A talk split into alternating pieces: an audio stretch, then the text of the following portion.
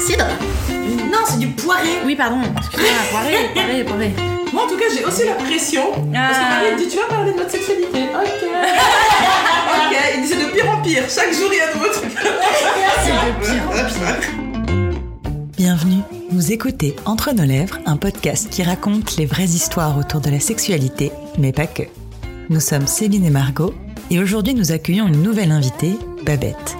Babette a 39 ans, et avec elle nous avons discuté des couleurs et de rouge à lèvres, du Congo et de la pluie qui ne brûle pas, des pommeaux de douche, de mixité et de girl power, mais aussi de nos zones de confort, et surtout de comment en sortir. C'est parti. Alors, est-ce que ça te plaît d'être une femme? Bien sûr que ça me plaît d'être une femme. Pour rien au monde, je n'aurais pas été une femme. J'aime le fait de pouvoir porter des robes, de pouvoir porter des jupes, pouvoir porter des pantalons, des chemises et de mettre du rouge à lèvres. C'est quoi pour toi justement être féminine?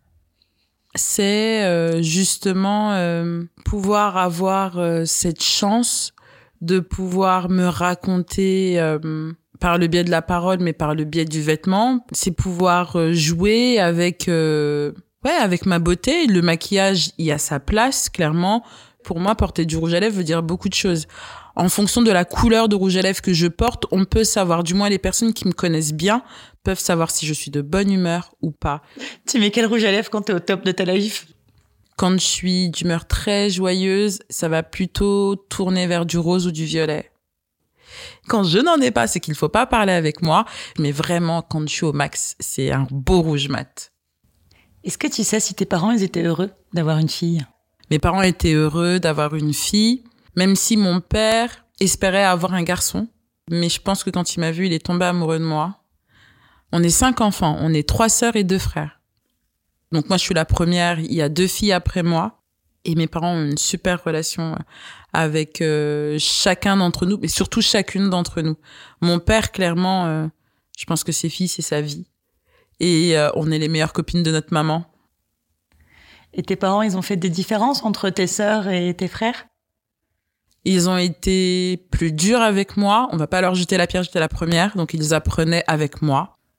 Donc ouais, ils ont été durs, sauf qu'ils étaient face à une petite fille téméraire quand même. Mon père a été plus dur avec ses fils. Ma mère, plus laxiste. Après, en ce qui concerne euh, les différences à la maison, non, chacun devait mettre euh, sa main à la pâte pour les tâches ménagères. Il n'y a pas de différence au niveau de, du fait qu'il y ait des filles et des garçons. T'as grandi avec quelle image toi justement des filles et des garçons et plus tard des femmes et des hommes? Dans ma famille, les femmes ont le pouvoir. Vraiment, les femmes ont le pouvoir et je pense que je m'en suis rendu compte très tôt. C'est les femmes qui décidaient, du moins à la maison. Hein. J'ai souvent vu mon père euh, solliciter ma mère. Le fait de la solliciter, ça voulait dire que déjà, il n'imposait pas. Il y avait un réel échange, donc euh, ben du coup, ça nous a permis à nous, les filles de la maison, ben de prendre notre place aussi et de se dire que ben c'est nous le girl power quoi. C'est j'ai grandi avec une image de la femme euh, très positive. Peut-être sur certains points, je pourrais même dire erronée. Ils occupaient quel rôle tes parents au sein de ta famille? Ma maman était institutrice avant ma naissance, elle a arrêté et après elle s'est dirigée vers une carrière de commerçante. Donc elle faisait quand même pas mal d'allers-retours France-Congo parce que c'est le pays dont on est originaire. Et quand elle partait à l'étranger et qu'elle partait des un mois et demi, des deux mois, ben non, on restait à la maison avec notre père en fait. Les deux travaillaient, les deux ramenaient leur thune et euh, on va dire que c'était très égalitaire. Moi, j'ai beaucoup plus de souvenirs enfants avec mon père, par exemple, qu'avec ma mère. J'en ai même voulu, je pense. Parce qu'à certains moments de ma vie importants, elle n'était pas là. Comme quoi Les règles. Du coup, t'en as parlé à ton papa? Bah, j'avais pas le choix. non, mais c'est vrai. Je me suis retrouvée seule aux toilettes. Bon, bah, Babette, qu'est-ce que tu fais? Bon, bah, Papa Heureusement qu'il y avait des serviettes hygiéniques déjà à la maison. Il me les a mis dans les mains. Il m'a baragouiné quelque chose. Enfin, en tout cas, j'ai compris que, voilà. Et il était là, en fait. Effectivement, j'appréhendais ce jour et en même temps, j'avais hâte parce que je me disais, bon, bah, je serais peut-être une femme, je partagerais peut-être ça avec ma mère. Sauf que ma mère était en Afrique quand ça s'est passé. euh, c'est quelque chose qui m'a pas mal attristée. Qu'est-ce qu'elle faisait là-bas, ta maman? Elle était commerçante, donc euh, elle achetait des choses ici, en France, elle les ramenait au pays, elle les vendait. En même temps, je pense que ça lui permettait aussi de garder le lien avec sa famille qui était là-bas. Et à chaque fois qu'elle partait, elle emmenait toujours les derniers. Comme moi, j'étais la première et que j'étais scolarisée en plus, bah, j'avais l'impression en plus d'être moins aimée. Mais pas du tout. On n'allait pas me retirer de l'école pour partir euh, au Congo alors que les plus jeunes n'étaient pas scolarisés. Euh, en plus de ça, je pense dans leur organisation, le fait de partir même avec le dernier, ça permettait de laisser moins de poids à mon père, qui bossait en plus de ça ici. quoi. Je suis née en 1981. J'y suis allée en 1982, en 1989 et en 2016. T'en gardes quel souvenir? 89, même si c'est lointain, je pense que c'est là que j'ai réalisé qu'on avait une famille. J'avais moi aussi des grands-parents qui certes n'étaient pas en France mais qui existaient. J'avais des cousins, des oncles, des tantes. J'ai oublié une fois, j'y suis allée quatre fois. J'y suis retournée en 2001. J'avais 20 ans. Et là, c'était juste exceptionnel parce que ben j'ai pu profiter de mon grand-père maternel qui est mort l'année d'après. J'ai pu avoir des discussions avec mes cousins et mes cousines euh, qui étaient euh, beaucoup plus profondes que celles qu'on avait quand on avait 8 ans. J'ai pu euh, rencontrer ma grand-mère paternelle qui nous a fait une bénédiction, qui nous a beaucoup aidés par la suite. C'est des choses très culturelles. Elle a pris nos mains, elle a pris nos mains, elle nous les a embrassées, elle a fait des prières pour nos mains et j'ai trouvé ça juste beau et grand comme geste. Et en 2016, je suis retournée pour l'enterrer, cette mamie. Ça a été très dur parce que c'était l'année de mon mariage. Mais en même temps, je pense qu'il était essentiel que j'y aille et que je fasse ce voyage parce que ça m'a littéralement changé. Ça m'a permis de relativiser, de prendre conscience de la chance que moi j'avais ici. Il y a une image qui me vient en tête, c'est qu'un jour il pleuvait. Il y avait des enfants qui étaient là, il pleuvait. Les enfants ont retiré leur t-shirt ils n'avaient pas forcément de pompe. Ceux qui étaient en face de moi n'avaient pas de pompe. Est-ce qu'ils en avaient pas ou est-ce qu'ils avaient retiré Je sais pas. Quoi qu'il en soit, ils étaient pieds nus. Ils ont tiré leur t-shirt et ils dansaient sous la pluie. Ils dansaient sous la pluie alors que nous, à Paris, il pleut. On sort les parapluies et on file quoi. Alors on sort même C'est comme si non mais voilà, c'est comme si la pluie allait brûler notre peau. Alors que eux, ils rigolaient, ils étaient morts de rire, ils s'éclataient, il pleuvait mais c'est pas nos pluies d'ici. Et ils étaient juste heureux et je me suis dit mais tellement la tête des fois pour rien du tout. Et ils m'ont juste donné une leçon de vie à ce moment-là. Et euh, je suis revenue en France. J'ai dû mettre euh, 15 jours à atterrir. Au point où euh, William, donc mon mari, me disait mais qu'est-ce qu'il y a? Qu'est-ce qui s'est passé? Limite, il était inquiet. Et ça a sonné le glas de euh, tout ce qui a suivi après. La résilience, le lâcher prise. ok, il se passe quelque chose de ouf aujourd'hui, c'est ouf. J'ai envie de pleurer, mais c'est pas grave. Demain, ça ira mieux. Tes parents, c'est les seuls qui sont partis vivre en France? Alors mes parents se sont rencontrés au Congo dans les années 70. Mon grand-père avait quatre femmes, côté paternel. Et mon père, de tous ses frères et sœurs, ne me demandez pas le nom, je ne le connais pas moi-même, était le seul donc à être venu en France. C'est quelque chose qui euh, qui a mûri en lui. Il avait des projets bien précis et euh, comme quoi quand on a une vision claire de ce que l'on veut de sa vie, on se donne les moyens pour y parvenir parce qu'il y est parvenu. Mais quand il est arrivé en France, il avait laissé une femme au pays, une amoureuse donc ma mère, à qui il avait promis de la faire venir aussi. Donc du coup, euh, donc je crois qu'elle arrive en 1980 et euh, c'était tous les deux les premiers de leurs familles respectives à venir en France. Je trouve ça beau et en même temps fou. Qui suit quelqu'un par amour comme ça en laissant son père, sa mère et tous ses frères et sœurs de l'autre côté de l'Atlantique? Bah ma mère et mon père. Si moi aujourd'hui j'ai autant confiance en l'amour, c'est parce que j'ai eu eux en modèle. Donc ils se sont fait confiance, ils sont venus seuls. Ce qu'ils ont fait, c'est que mon père a réussi à faire venir euh, son petit frère. Ma mère a fait venir sa petite sœur.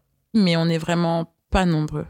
Ce qui est devenu notre famille en France, on va dire que ce sont les amis qui ont constitué notre famille parce qu'en fait, tous ces amis-là qui sont arrivés en France avaient euh, une histoire similaire à celle de mes parents. Donc ils arrivaient dans un pays où ils n'avaient plus réellement de liens familiaux, donc il fallait recréer ce tissu social.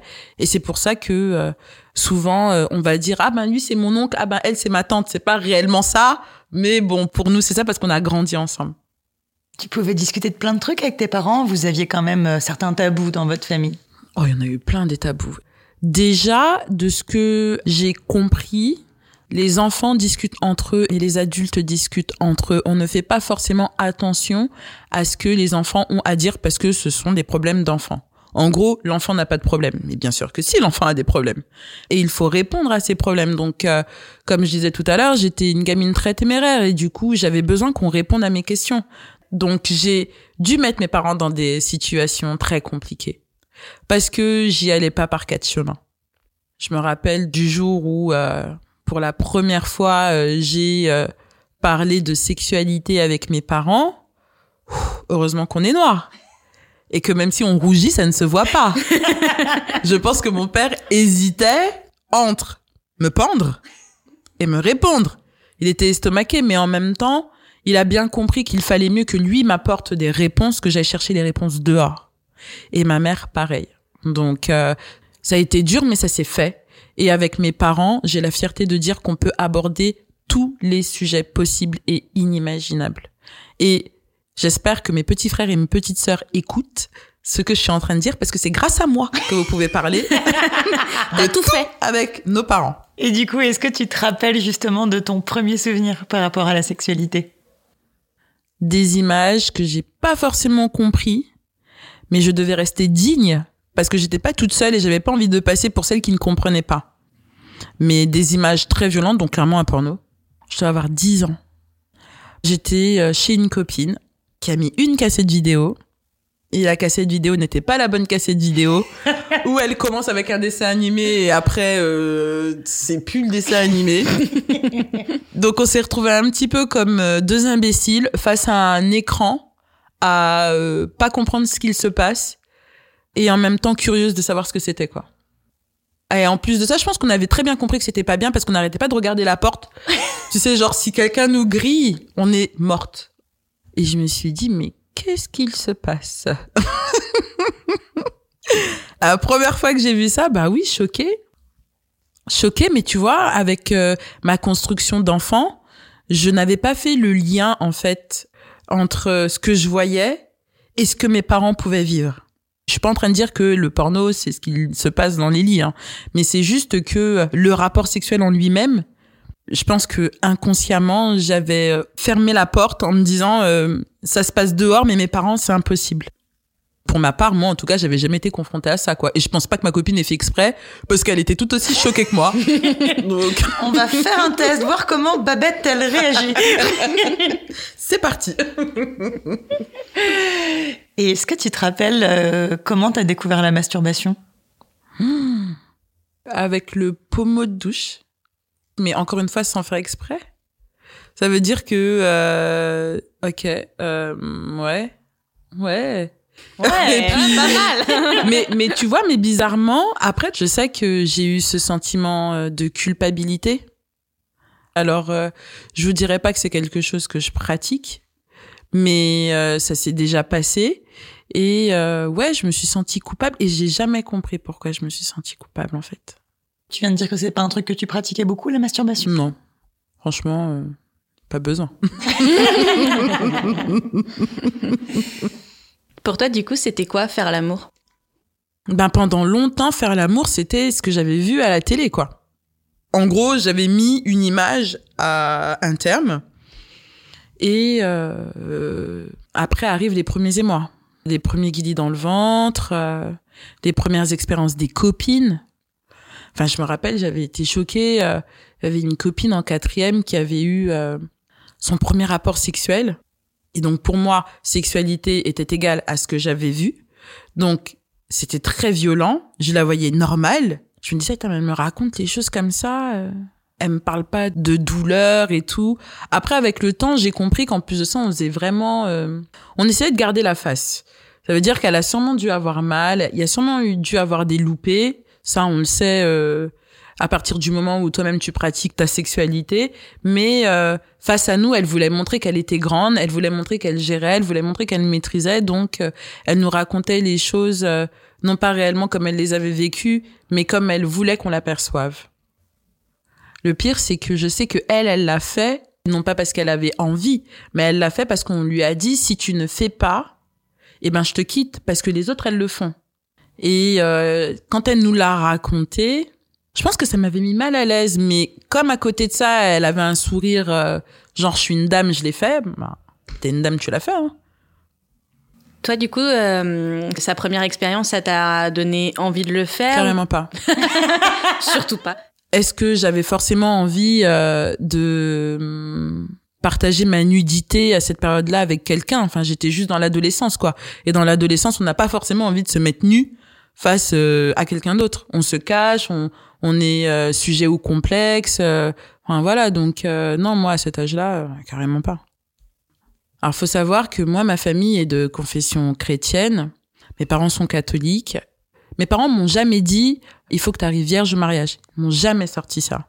Mais ma mère m'a toujours dit, de toutes les façons possibles, que euh, fallait pas que j'aie de rapports sexuels jeunes, quoi. Elle avait pas forcément tout le temps les mots justes, mais elle voulait me préserver.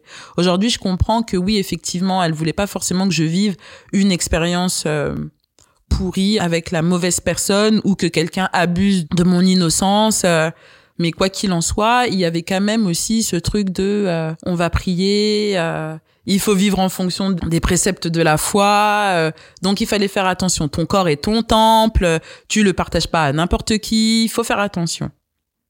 Je vous dis pas que j'ai tout suivi, mais donc ça m'a, je pense, préservé de certaines personnes. Et euh, quand il a fallu sauter le pas, ben, il n'a pas été sauté. C'était bien? Non. C'était mécanique. C'était euh, bon ben faut y passer quoi. C'était pas euh, horrible non plus. Enfin, c'était une première fois quoi. Mais j'ai pas été forcée.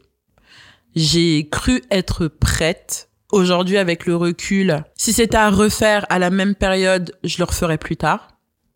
Même si c'était déjà tard, mais je le ferais plus tard. T'avais quel âge? 18. La majorité de mes potes, ouais, c'était dans, dans mes âges à moi. À part euh, deux cousines à moi, je ne citerai pas leur nom, mais elles se reconnaîtront. Quand on se retrouvait dans ma chambre et qu'elles me parlaient de leurs ébats, mais j'étais choquée, quoi. j'étais choquée. Je me disais, mais on a grandi ensemble. Enfin, on marche à quatre pattes ensemble, tout. Et c'est vous qui faites ça. Mais encore une fois, est-ce que elles n'étaient pas dans la démonstration, histoire que nous, euh, on soit là, waouh, nana. En tout cas, moi, ouais, je l'ai fait à 18 ans et euh, avec le recul, euh, j'aurais pu le faire plus tard, j'aurais fait plus tard. Est-ce que tu en as parlé aux gens autour de toi, à tes amis, euh, justement, ou à tes parents? Non, je n'ai pas parlé à mes parents. Voyons. Mais mes parents ne sont pas cons et je pense qu'aucun parent n'est con. Et que ça se voit. Ça se voit déjà parce que toi, t'as l'impression que tout le monde le voit. T'as l'impression que ça, c'est écrit en gros sur ton front. N'est plus vierge. et euh, bizarrement, c'est comme si euh, le poids euh, de la maturité t'était tombé sur les épaules. Tu sais, genre t'es une femme maintenant, alors que tu connais rien du tout. Mais là, tu te dis, ça y est, je suis quelqu'un ou j'ai basculé euh, de l'autre côté. Donc je pense que que ce soit euh, le langage verbal ou le non-verbal, ça se voit, les parents le sentent. Après, est-ce que j'en ai parlé à mes amis, à deux amis, ouais, à qui j'étais même ultra contente d'en parler parce que du coup on partageait nos expériences et c'était tellement authentique, tellement vrai, tellement simple. On partageait nos peurs aussi, C'était quoi les peurs dont vous parliez? Tomber enceinte. Qu'est-ce que ça faisait de tomber enceinte?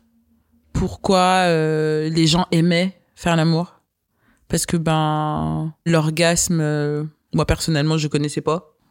Toutes les questions que euh, l'on peut se poser euh, toute seule dans son lit, sauf que là tu les partages avec tes potes, donc c'est chouette et surtout ça te réconforte parce que tu te dis que t'es pas la seule à te poser des questions et que tes questions ne sont pas forcément cons. Non, On partageait beaucoup et en plus de ça, euh, on pratiquait pas la même religion, mais on avait tout été éduqués dans la foi. Donc du coup, ça nous permettait d'aborder même le côté spirituel, tu vois. Certaines d'entre elles, de mes amies, euh, devaient pour le coup euh, être vierges à leur mariage. Qu'est-ce qui allait se passer le jour de leur mariage? On partait loin dans nos réflexions. Ça nous a permis euh, d'évoluer en tant que femmes et d'être les, les femmes que nous sommes aujourd'hui et les mères que nous sommes aujourd'hui, surtout. Est-ce qu'il y a des expériences après qui t'ont marqué? À 20 ans, j'ai rencontré mon chéri, avec qui je suis aujourd'hui. Donc, euh, ça me coûte de dire ça au micro parce que je sais qu'il va écouter. J'ai appris avec lui, en fait. Ça me coûte, hein. Mais euh, on a 20 ans. Là, je vais en avoir 40. T'es tombée amoureuse rapidement? Je pense que je suis tombée amoureuse de lui dès la première fois où je l'ai vu. Mais comme je sortais d'une relation très compliquée, je me suis empêchée. C'était limite, mais tu es bête, tu n'apprends pas de tes expériences. Et au final, euh, ben, je me suis vite fait euh, faire attraper par mes émotions parce que, ben, là, pour le coup, j'étais pas amoureuse de l'amour, j'étais vraiment amoureuse de lui parce que je pense que avec les autres, j'étais amoureuse de l'amour. J'avais une vision tellement faussée de l'amour que j'étais prête à accepter n'importe quoi. Avec William, les choses ont été simples très rapidement. Et cette simplicité me déconcertait. Je me disais, c'est pas possible, il va forcément se passer quelque chose.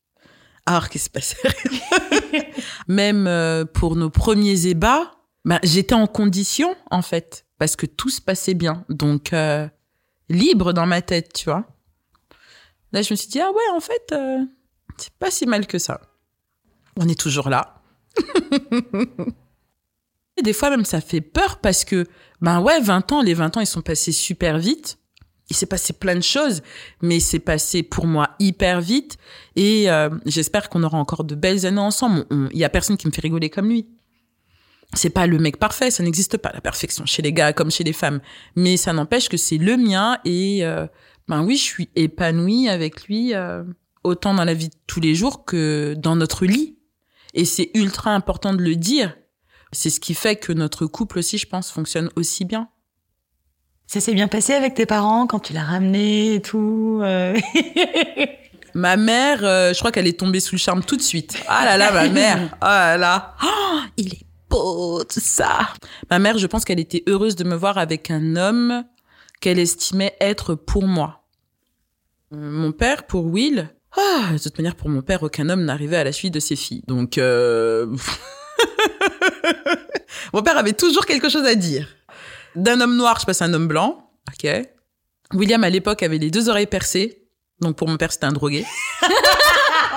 mais c'est quoi ce cliché? Oui, non, mais voilà, tu vois. Il dit parce qu'il a les deux oreilles percées, il est drogué. Et il avait un peu les cheveux longs. Maman, laisse tomber. Donc, euh, non, mais c'était des excuses qu'il trouvait. Je pense que mon père, ça lui a fait peur parce qu'il a dû se dire, là, c'est pas de la rigolade, c'est peut-être celui qui potentiellement pourrait voler ma fille. Et il n'était pas prêt. Et au final, euh, excuse bidon parce que très vite, euh, il s'est rendu compte que j'étais vraiment attachée à lui. En plus de ça, je lui tenais tête. Genre, tu sors pas Si, je sors. Ah ouais, tu sors. Oui, je sors. Et je sors avec William. Mais le pire, c'est que je lui disais où j'allais, avec qui j'étais, mais ce n'était pas suffisant pour lui. Donc il me retenait autant qu'il pouvait et moi j'essayais de me séparer de sa main et euh, il a été obligé d'accepter de toute manière et euh, aujourd'hui c'est une affaire qui roule et mon père et mon mari s'entendent super bien.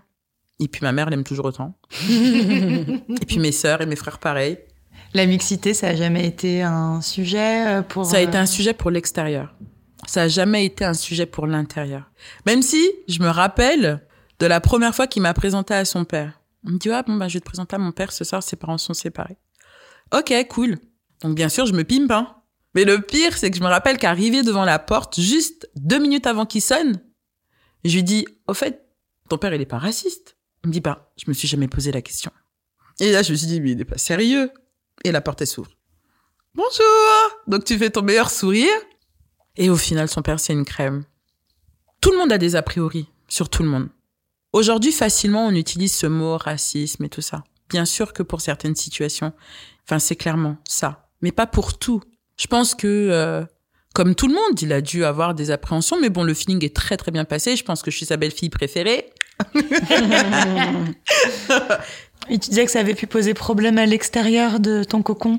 Je sais pas si c'est quand même pour beaucoup de femmes noires, mais je vais prendre un exemple. Par exemple, moi, certaines personnes, certaines tantes dans ma famille, quand elles ont su ou quand elles ont rencontré Will, euh, elles sont venues me voir en appartement en me disant waouh et tout, c'est bien, t'as réussi, bravo. Il faut donner l'exemple à tes cousines, il faut parler à tes cousines, qu'elles aussi elles trouvent un mari blanc, moi aussi je trouverai un mari blanc. Et ça m'a pas mal attristé parce que ben on a l'impression que la réussite ne se fait que euh, par le biais de euh, ben, l'homme blanc, alors que pas du tout. En plus de ça, je trouve que c'est tellement euh, rabaissant pour nous. Moi, euh, je suis pas tombée amoureuse de William parce qu'il est blanc. Il correspondait euh, à mes attentes en tant que mec.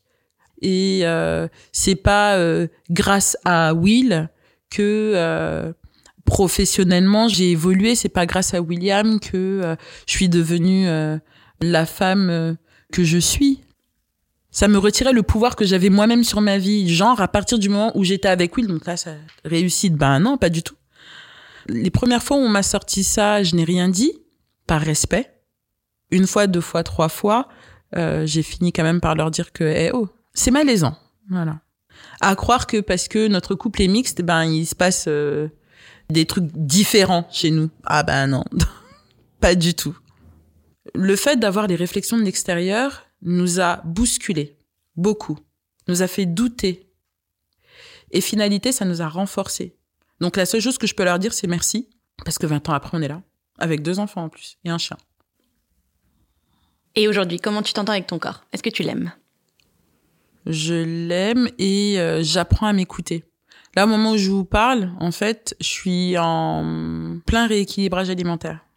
J'ai pris du poids durant la première vague de confinement. Clairement, j'ai mangé de façon émotionnelle pour me protéger forcément de ce que j'estimais être des attaques extérieures.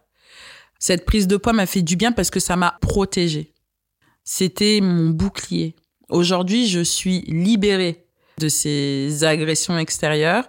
Donc, du coup, j'ai décidé de me réapproprier mon corps en réapprenant à manger et euh, en euh, me libérant de ces kilos qui m'ont protégée à une période donnée. Si cette prise de poids a été un moment bien précis, c'est qu'elle était importante. Je pense que j'ai carrément lâché prise par rapport à ça et euh, j'aime ce corps avec ses vergetures, avec euh, ce gras à certains endroits, avec cette poitrine qui longtemps m'a complexé, avec ses poils ou pas.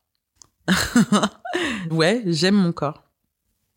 C'est quoi la sensation que tu recherches quand tu fais l'amour?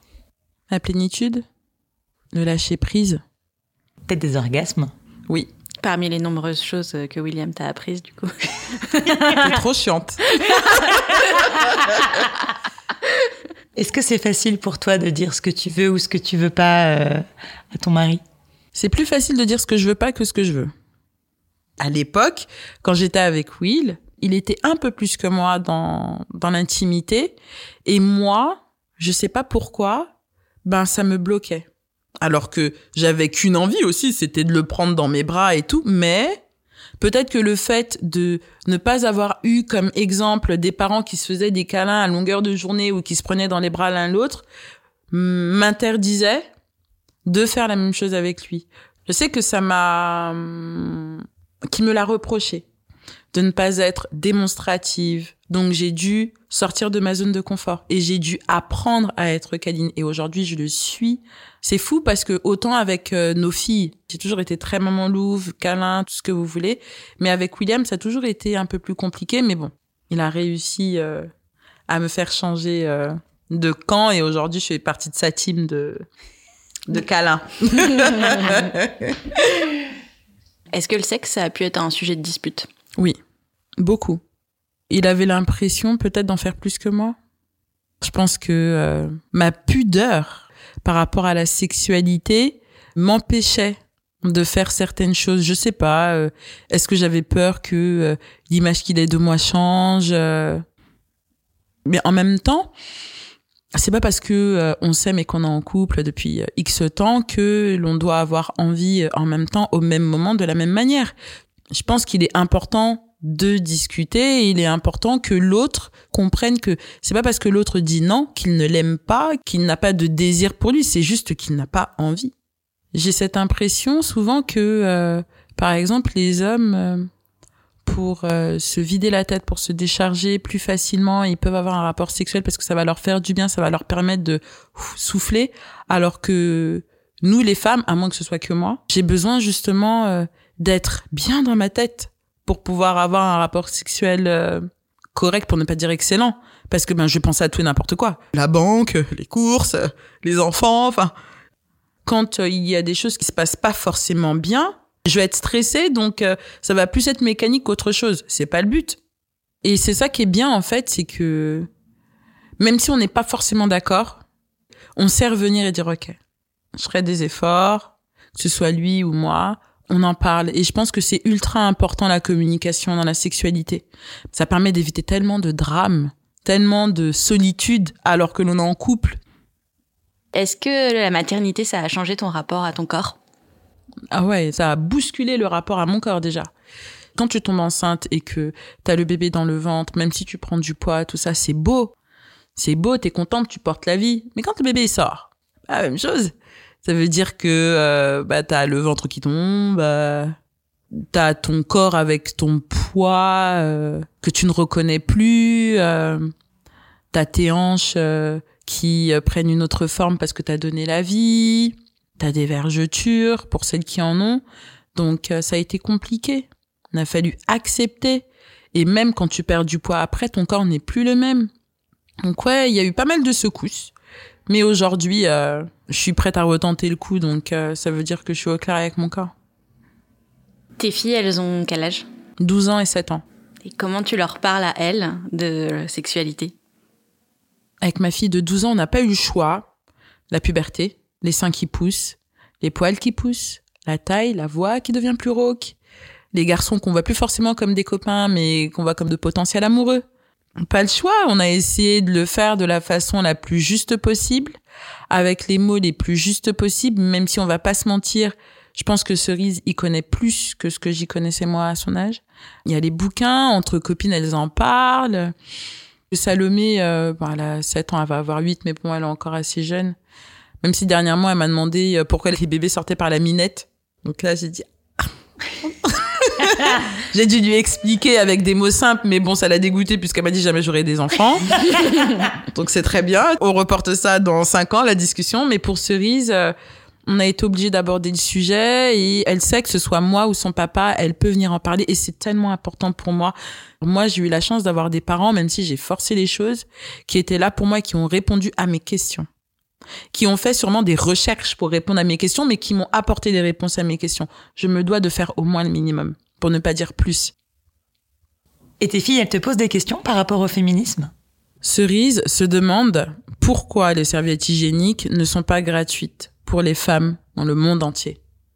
À chaque fois, elle pose la question et euh, peu de réponses. Donc effectivement, aujourd'hui, euh, dans certains pays, euh, la gratuité se fait et merci à ces pays. On espère qu'en France, ce sera bientôt. Mais c'est vrai qu'elle se pose la question. Donc, qu'est-ce que mes filles pensent du féminisme, notamment Cerise Je sais pas ce qu'elle en pense, mais je pense qu'elle le vit, le féminisme. Non, non. Qu'est-ce que tu préfères chez toi? Mon audace. Pendant longtemps, j'ai été timide. Pendant longtemps, je me suis empêchée de faire des choses, de dire des choses, parce que je ne me pensais pas légitime. Et plus je prends de l'âge, plus je me force. Depuis tout à l'heure, j'arrête pas de vous dire sortir de ma zone de confort. C'est parce que je me le suis répété longtemps ça. Sors de ta zone de confort, babette. Sors de ta zone de confort, babette. Et sortir de ma zone de confort m'a permis de faire des rencontres que je n'aurais pas soupçonnées, d'atteindre des objectifs que je n'aurais peut-être jamais pu atteindre si je n'étais pas sortie de cette zone de confort, si je n'avais pas osé. Donc ce que j'aime le plus chez moi, c'est mon audace. Est-ce que vieillir, c'est quelque chose qui te fait peur? Non. Parce que malgré euh, toutes les secousses que l'on peut avoir dans la vie, j'aime ma vie. Mais j'aime ma vie avec les bons et les mauvais côtés.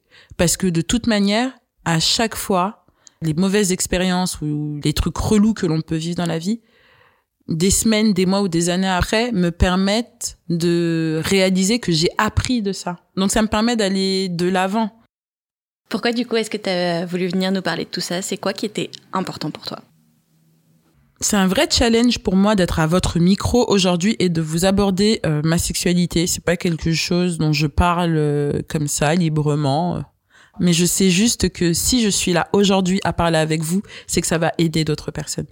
Souvent, euh, les femmes noires sont euh, sexualisées. On va croire que parce que on a des formes, que euh, au lit on est plus chaude ou que l'on s'y connaît ou que l'on est capable de faire des trucs que d'autres ne feraient pas. Utopie, c'est pas vrai. Enfin, on a comme toutes euh, des sexualités euh, normales, débridées ou pas. Enfin, ça n'a rien à voir avec la couleur de notre peau et encore moins avec les formes que l'on a. Ça fait du bien de commencer pour moi l'année comme ça. J'ai dépassé certaines limites, certaines peurs. J'ai fait quelque chose que je n'aurais été même pas été capable de faire l'année dernière. Hein. Donc merci mesdames.